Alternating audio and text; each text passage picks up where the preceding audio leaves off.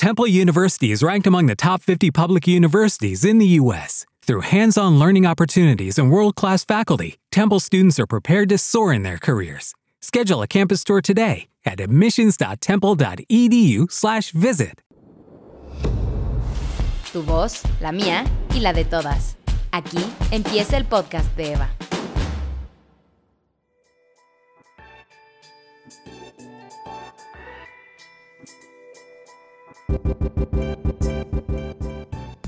Ay, pero si en México ni existen negros.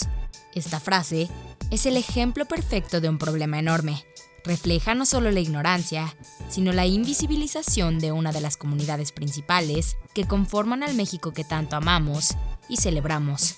Un México pluricultural, formado por la increíble diversidad de costumbres, tradiciones y lenguas. Sin embargo, solemos olvidar la tercer sangre que forma parte de nuestro país, siendo la comunidad afro una parte esencial de quienes somos, pero cuyas voces suelen ser silenciadas por discursos racistas. Pero esta clase de discriminación no es exclusiva de nuestro país, pues en todo el mundo, las comunidades afrodescendientes han tenido que luchar para ser tomados en cuenta y ser escuchados. Hablamos de, de un privilegio, digamos, racial desde la colonización entonces eh, hay un privilegio de pigmentaciones y eso, pues México lo vive brutal, digo, hablando solamente de México, sé que es una cuestión mundial, pero cada país lo vive distinto, sin embargo el racismo pues es generalizado desde la cuestión de, de, los tonos de piel y es algo que a veces no se quiere hablar, es difícil de aceptar. Declaró para la cadera de Eva Cristina Giles, artista y activista afromexicana. Y es ante esta falta de visibilización la razón por la cual surge el afrofeminismo en Estados Unidos, una corriente que va un poco más allá de lo que se pretende alcanzar con el feminismo mainstream, pues toma en cuenta contextos y realidades vividas por mujeres no blancas, siendo el sexismo, la opresión de clases y el racismo el pan de cada día para millones de mujeres alrededor del mundo. Y es la estrecha conexión entre estos factores lo que se conoce como interseccionalidad, un término utilizado por primera vez por la jurista norteamericana Kimberly Crenshaw en 1989. Pero ojo, este término es sumamente importante, pues sin él no podríamos hablar ni comprender el afrofeminismo. Este es un concepto que, bueno, de hecho ya tiene un cierto recorrido. Oficialmente la fecha en la que aparece ¿no? el término en sí mismo es 1989, fue Kimberly Crenshaw. De hecho, ella cuando, cuando introdujo este, este concepto lo que quería explicar sobre todo era la situación de desigualdad que vivían las mujeres afroamericanas en Estados Unidos, que ella estaba analizando pues, su situación en relación a la violencia de género y en relación a la discriminación que podían sufrir en el, en el mercado laboral y lo que vio ¿no? cuando cuando, estaba con esas mujeres es que la desigualdad que estaban viviendo, experienciando ¿no? estas, estas mujeres era una desigualdad no solo por razón de género, sino también por razón de clase y por razón de, de raza. ¿no? Y lo que vio es que allí lo que se producía era un cruce entre estos ejes de desigualdad y que por lo tanto esas mujeres estaban viviendo como resultado una desigualdad específica que debemos y que se debe entender como, como tal. ¿no? Comentó Marta Cruech, asesora en la Consejería de Feminismos en Argentina, durante una conferencia en el Centro de Formación de la Cooperación Española en Montevideo.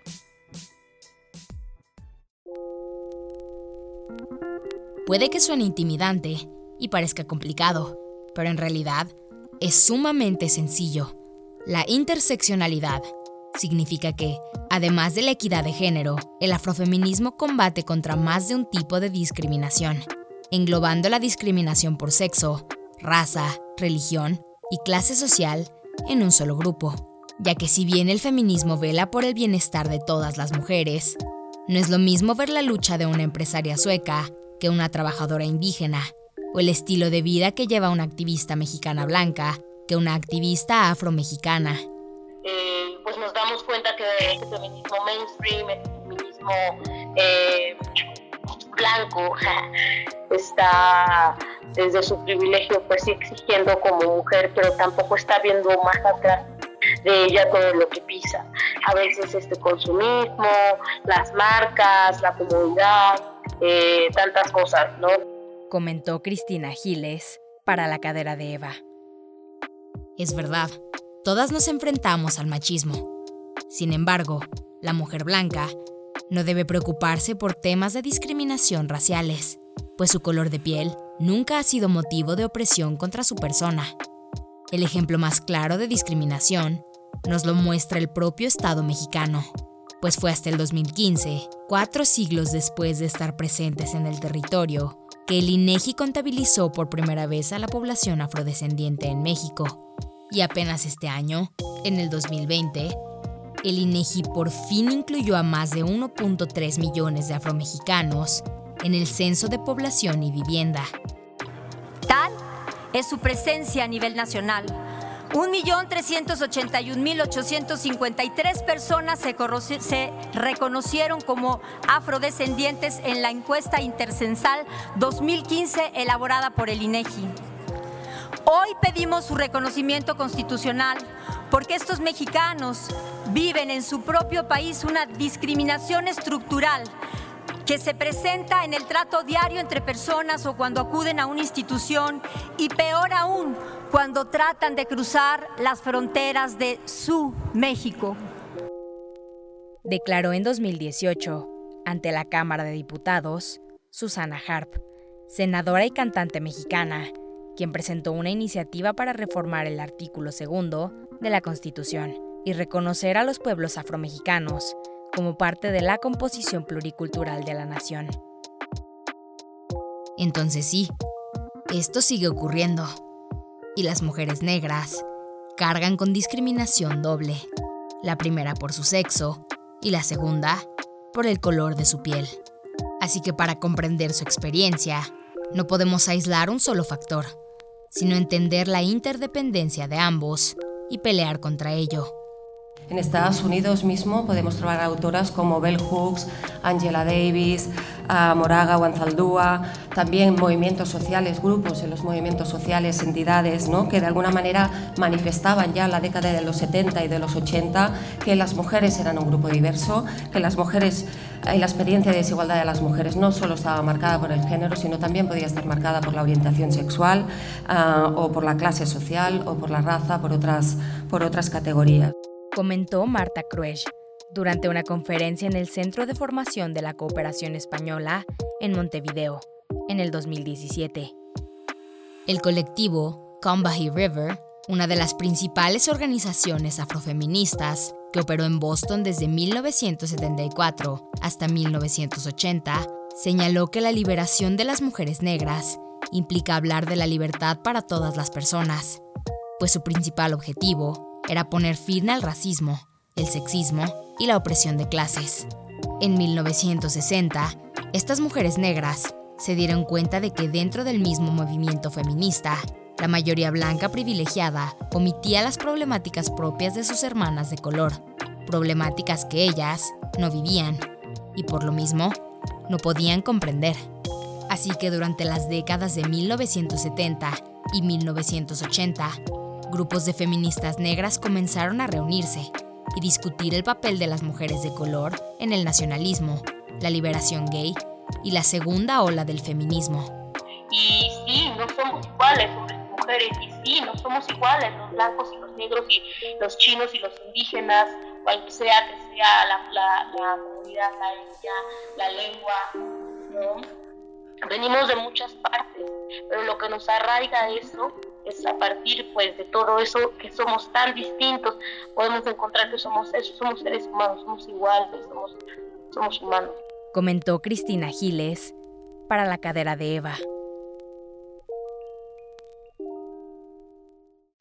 Un siglo después, esta lucha cobra especial relevancia en nuestro país, pues México es resultado de una mezcla pluricultural.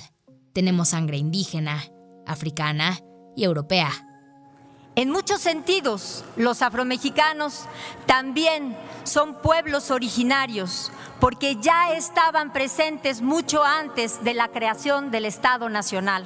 y ellos se autonombran como negros de la costa, chocos, jarochos, mascogos, morenos, pardos, mulatos, entre otros. Pero más aún, si en día de hoy los afromexicanos fueran considerados un pueblo originario, constituirían en número de personas el tercer grupo étnico en importancia, solo después de los náhuatls y mayas. Declaró la senadora Susana Harp ante la Cámara de Diputados en el 2018. Muchos lo desconocen, pero algunos personajes de nuestra historia nacional son afrodescendientes, como Vicente Guerrero, Emiliano Zapata o Lázaro Cárdenas. Nuestra gastronomía, costumbres y tradiciones se influenciaron de esta mezcla, dando vida al país que hoy conocemos y del cual nos beneficiamos todos. Sin embargo, estamos muy lejos de ser perfectos, pues aún existe una gran nube de racismo, clasismo y machismo que nos mantiene ciegos. De acuerdo con la encuesta nacional sobre discriminación, ENADIS, del 2019, 8 de cada 10 personas en México considera que ha sufrido discriminación por su apariencia. Personas hablantes de lengua indígena, de piel morena y afromexicanos son los más propensos a recibir un trato inadecuado, y estos últimos se encuentran en aún mayor desventaja. Es una discriminación que ha llegado a los extremos de deportar afromexicanos a Centroamérica por su color, fisonomía, acento. Qué prejuicio, qué profunda ignorancia. El colmo del maltrato, las autoridades migratorias los hacen cantar el himno nacional para confirmar su nacionalidad. Expresó la senadora Susana Harp. De acuerdo con esta misma encuesta, entre 2011 y septiembre del 2017, se calificó 30 casos como presuntos actos de discriminación hacia personas afrodescendientes. De ellos, 25 fueron quejas contra particulares y 5 fueron reclamaciones contra servidores públicos. Pero a pesar de que existen registros sobre muchos más casos de discriminación hacia afromexicanos, la baja tasa de denuncias sugiere que la exclusión de este sector ni siquiera se considera un problema, sino que es visto como algo normal. Y más bien, lo más próximo que tienen es la tradición que quizás ha llegado o esté todavía permanente en sus padres, pero hay, hay veces en que esos, esos padres nunca están y los hijos crecen en un modelo mexicano de exotización todo el tiempo porque son el negro de una comunidad blanca. Entonces tenemos generaciones y generaciones de afrodescendencias donde curiosamente lo que pasa es que difícilmente se acepta o se reconoce una afrodescendencia en la familia por el estigma del decir es que el ser negro pues no está chido o ser negro mejor no digas que tenemos algo que ver con eso. Como todavía dentro de esta, esta cuestión eh, pues sí racista, ¿no? comentó Cristina Giles para la cadera de Eva. Y por si fuera poco, las mujeres afro en el país son mucho más propensas a varios peligros, entre ellos la servidumbre, prostitución y delincuencia. Es cierto que la violencia de género engloba a todas las mujeres. Sin embargo, la violencia racial que radica en el país agrega una serie de matices extra, matices de violencia y peligro, pues las mujeres afro sufren mayor exposición a la trata de personas, a las redes de explotación sexual y narcotráfico, ya que son las mujeres negras quienes cargan además con estereotipos sexuales racializados, cabello rizado, pompas grandes y pecho prominente.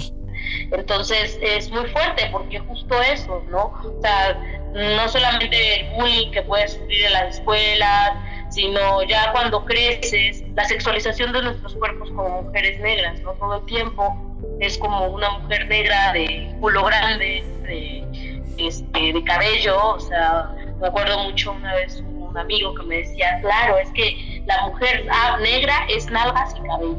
Entonces dices, uh, entonces, ¿qué pasa cuando no, cubre, no cubres ese estereotipo? Como menciona Cristina Giles, estas etiquetas, además de molestas, exotizan a toda una comunidad, reduciéndolos a meros objetos de placer y asombro. Afortunadamente no todo es malo, pues existen miles de mujeres peleando por los derechos de las afrodescendientes en México y el mundo. Cristina Giles, artista y activista afromexicana, a través del teatro y las historias, comparte la riqueza de la cultura africana en México. Daniela López Carreto es una activista afromexicana que promueve la historia de su pueblo, una comunidad en Veracruz llamada Coyolillo, un pueblo característico por su festival afromestizo. Beatriz Amaro Clemente es una de las integrantes del Consejo Directivo de Unidad para el Progreso de Oaxaca, quien en 2019 exigió ante la Cámara de Diputados la necesidad de garantizar los derechos de los afromexicanos.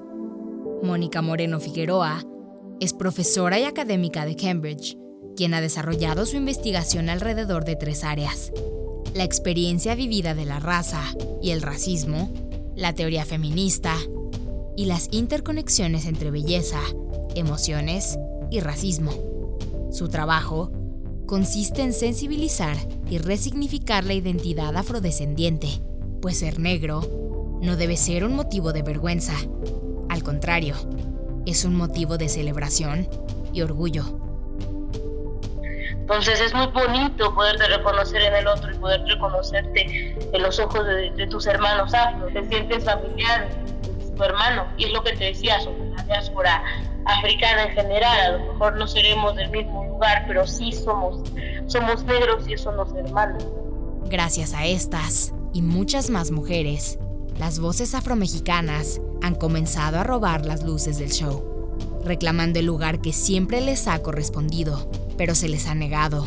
Un lugar junto a millones de mexicanos que aportan a la riqueza cultural del país.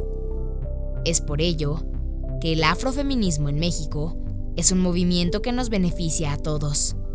Defiende no solo a las mujeres, sino a todo aquel que ha sido ignorado, discriminado y silenciado.